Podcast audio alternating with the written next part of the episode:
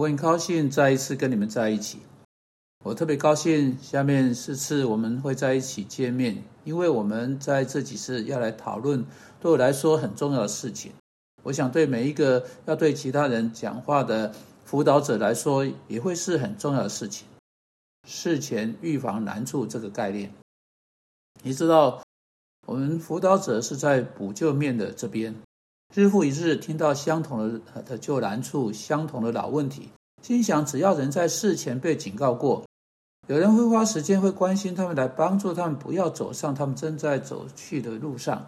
这些人中，许多人就可以在他们个人生命中免于免去啊言语无法表达的苦恼，可以使会众免于难处，可以使婚姻免于严重破坏。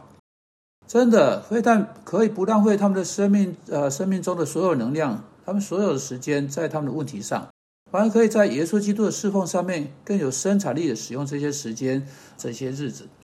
因此，我们接下来五次要谈到事前辅导，而不是治疗，不是修复，不是补救的努力。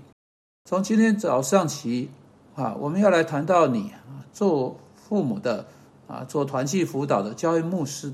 能够做的，特别是去帮助孩子在年纪还小的时候，不走上错误的方向，使他们在未来的时日，当他们成年时，不会来到发现自己身处在你们和你们许多朋友发现自己处在其中的相同难处之中。我们要来思考的第一个主题是推卸责任。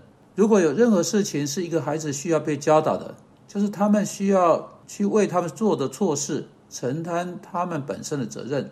他们应有的过失，也许在家中或在后来的婚姻中，在社会中，再没有什么比推卸责任带来更多的苦恼、更多的悲惨、更多的难处。我不想进到一些政治这些丑闻的哈，除了各种的推脱支持之外，就没有别的了。我们都知道这个。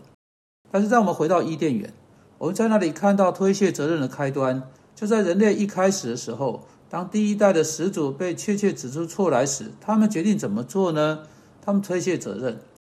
你记得上帝来找亚当，上帝说：“亚当，你吃了那果汁吗？”亚当说：“主啊，你所给我的那女那女人是她。”换言之，他是在对上帝说：“不要看着我，主啊，不是我的过失，你让那样像那样的一个女人来跟我生活，是你的错，是她的错，是她来试探我，是你先把她赐给我的。”因此，不要责怪我，不是我的错。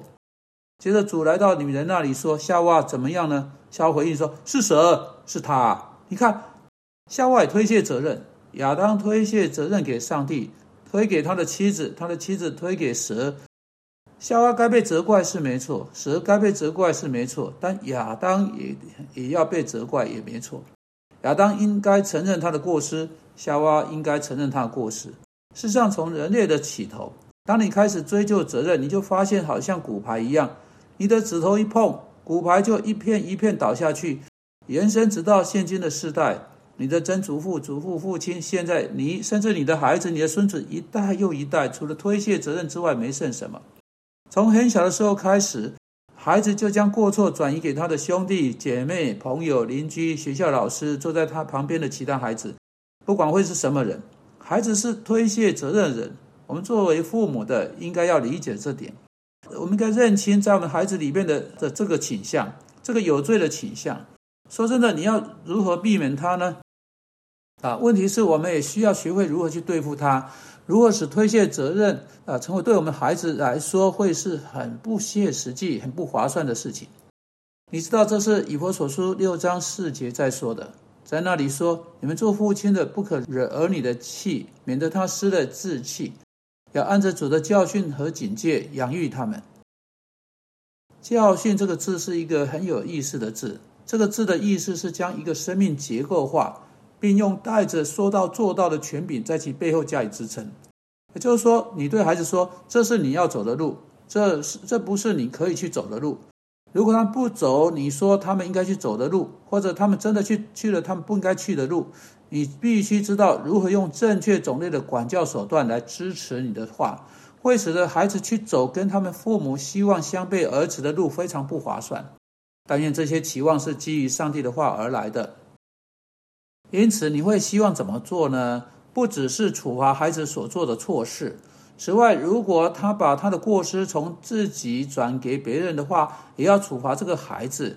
以致除了第一个罪之外，他认清推卸责任的罪也必须加以处置才行。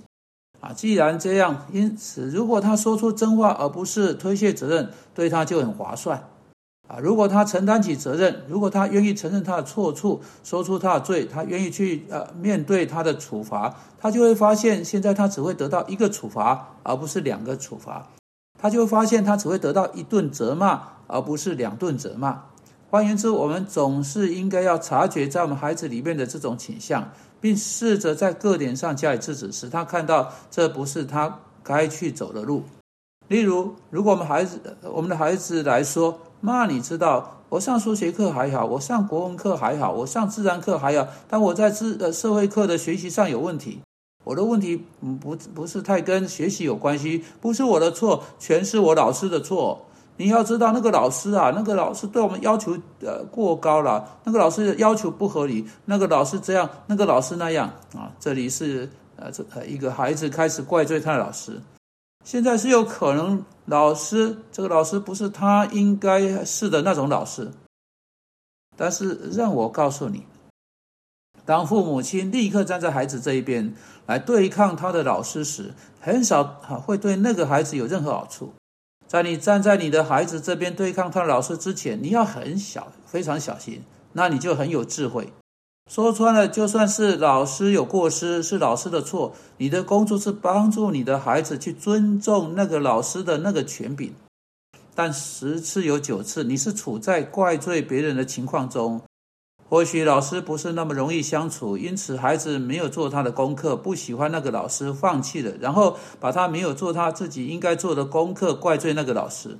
整个一生，人们会做出对不起他的事情，但他不能把。